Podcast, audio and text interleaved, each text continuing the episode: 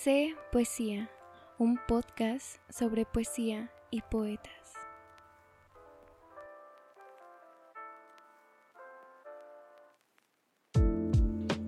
De Obra Negra, editado por Editorial Arlequín. Qué extraño es que tú me entiendas, que de mi boca salga aire y tú me entiendas, que no sea yo esta soledad que soy de todos modos, por efecto del aire y del hecho curioso de abrir la boca. Qué raro eso de ser escuchado.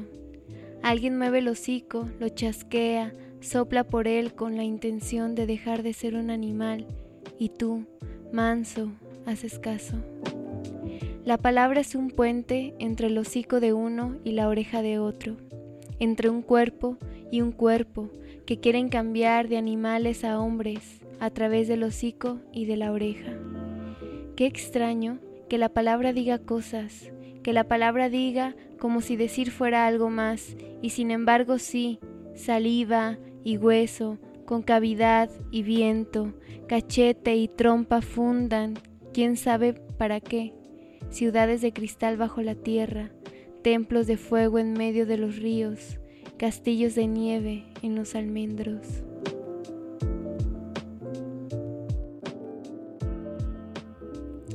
Bienvenidas y bienvenidos al grandioso jueves de ese poesía. Muchas gracias por escuchar a esta joven intentando hablar de poesía. La poesía para mí es una experiencia, Vivirla nos da la dosis del asombro, la exaltación de los sentidos, el recordatorio del mundo. Hacer que las cosas hablen y pintar silencio con un signo de punto final, darle ritmo a las palabras y sobre todo compartir el mensaje de la vida. Con la tonalidad que requiera el momento. Se puede escribir sobre la serenidad del aire de los árboles o del desasosiego que causa encontrarnos en cada esquina un se busca. Carmen Villoro lo comparte muy bien. En su poesía está la cotidianidad de la vida. Es por ello que en este episodio, con café en mano, leeré algunos poemas y contaré un poco de ella y de mí con ella. 7-Eleven, del libro Árbol de voz múltiple por letras para volar. El 7-Eleven me da serenidad, cuando me aborda la desolación, ese vacío irrepresentable que se aloja en el cuerpo, como una memoria fina y sin palabras. Camino rumbo al Seven a comprar mis cigarros. Siempre en la misma esquina y siempre abierto, ese establecimiento me hace sentir que hay algo inamovible, alguien en quien confiar aunque sea tarde. De día o noche guarda la misma luz, un halo atemporal tan necesario para alguien como yo, que aún teme a la noche y piensa que la vida es algo que se pierde irremediablemente. De pronto, ahí está el Seven, con sus franjas alegres verdes y naranjas, el piso de cerámica industrial, los amplios refrigeradores siempre limpios. He pensado si este bienestar tendrá algo que ver con aquella tiendita de la infancia, y creo que no. No es la nostalgia lo que me lleva ahí, es el reverso, quizá, de la nostalgia, el presente, absoluto ante esos mostradores que me recuerdan más a una juguetería. La niña que descubre la inmensa variedad de las galletas. No es la niña de ayer, es una niña actual ante la oferta de colores, de diseños, de formas, envolturas, cajitas, latas, frascos, los objetos pequeños y aprehensibles que dan un íntimo sentido a la existencia. Tomo mi coca, como siempre, la primera de la fila del refrigerador, y los otros refrescos se deslizan. Ahí están las maquinitas del café, los vasos de sólido cartón, tapas, popotes, sobrecitos. Sobre otro mostrador, tres salchichas brillantes dan vueltas sobre la parrilla encendida. Todo parece funcionar al margen de los hombres. No importa si alguien tuvo que limpiar, acomodar productos, conectar aparatos, no importa ni siquiera si conozco al empleado que me cobra, si quiero saludarlo. No voy al Seven en busca de compañía o afecto, sino de un orden simple que pertenece más a los enseres. Cada quien tiene su Seven, algunos tienen su Oxo. Es cuestión de colores o de marcas, pero los solitarios nos damos cita ahí. Repetimos los mismos movimientos y sin intercambiar palabras, entendemos.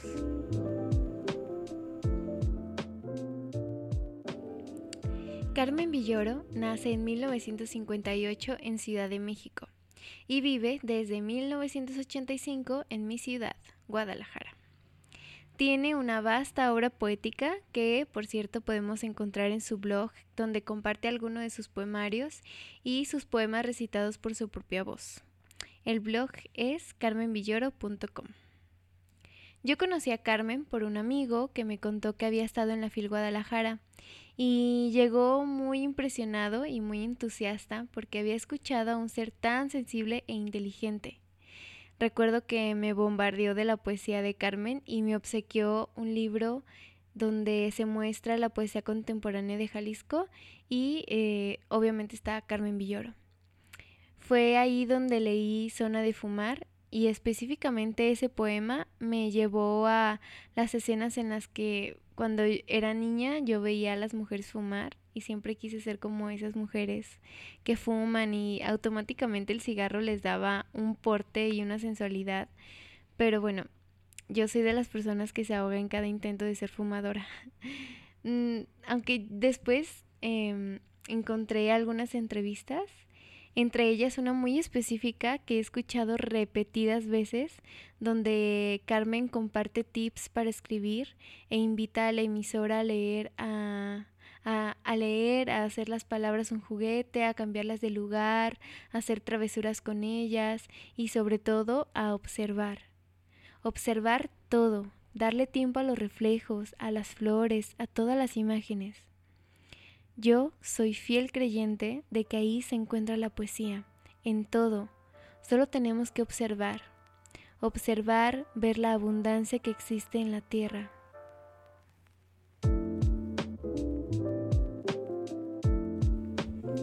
Zona de Fumar, del libro Árbol de Voz Múltiple por Letras para Volar. El cigarro es la soledad que uno elige. César Luis Menotti. Miro a esas mujeres que fuman sus cigarros, como si hicieran el amor. Una de ellas desprende la cintilla de celofán con la gravedad de quien desabrocha un cinturón o desanuda una corbata. Otra Acaricia con tres dedos la lisura blanca anticipando su fuego conocido, queriendo retrasarlo. Hay la que lo detiene con los labios disfrutando su peso, su seca desnudez, y después lo humedece para volverlo propio. La primera lo absorbe hasta el abismo, se hace un poco de daño para sentir que existe. La segunda lo mira iluminarse y consume en secreto sus recuerdos la tercera sacude la ceniza, mira el humo como quien se despide en una calle solitaria. Una lo apaga con pequeños golpes, sabe de espasmos. Otra lo tira al piso, lo tritura y esa violencia la desquicia suavemente. La tercera lo deja consumirse porque no le gusta apresurar ningún desprendimiento. Parece que platican, desayunan en este restaurante piden la cuenta, así, como si nada, pero sus cuerpos habitan otra realidad, sus almas vibran, su soledad salvaje las denuncia.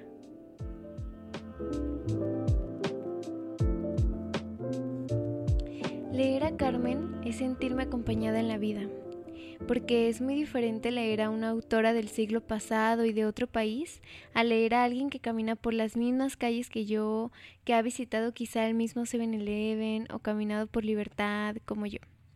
Pienso que las mujeres de las que hablan zona de fumar, yo también ya las vi o las voy a ver en algún momento de mi vida. Incluso alucino con algún día conocerla en persona. Carmen Villoro, si ves, escuchas esto, por favor hay que conocernos. fueron también los poemas que él escribe a la naturaleza, al amor, al cuerpo humano, los que me encantan y me erizan la piel. Tal es el caso de Mi Padre es humedad, una prosa cargada de sensibilidad que nos guía a la transformación del ser amado. Les leo.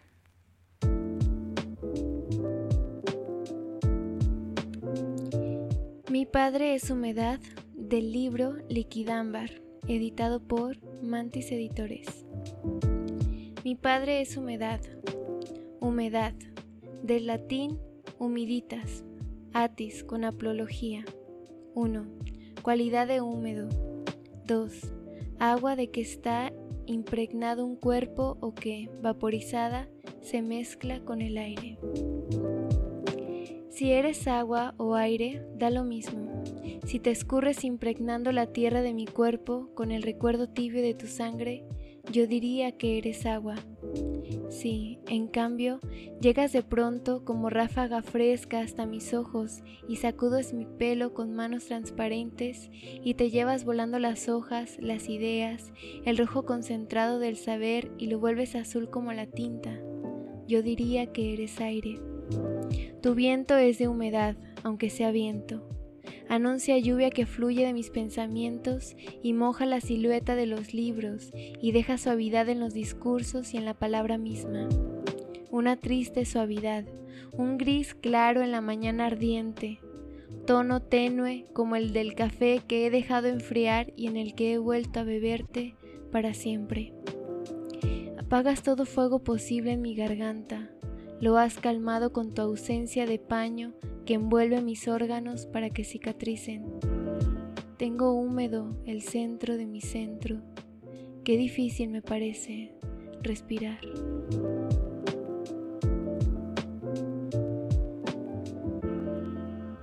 Muchas gracias por escucharse poesía. Les agradecemos su tiempo y también les invito a que nos escriban a cpoesia.podcast.gmail.com si quieren alguna autora en específico. Esta primera temporada es dedicada a mujeres poetas latinoamericanas. Esperamos que después de escuchar este episodio vayan y busquen a Carmen Villoro para redescubrirla, para seguir conociéndola, para leerla por primera vez, para encontrarse con sus poemas, para acompañarse en la cotidianidad. Es un viaje del cual no se tienen que perder. Muchas, muchas, muchas gracias por escuchar.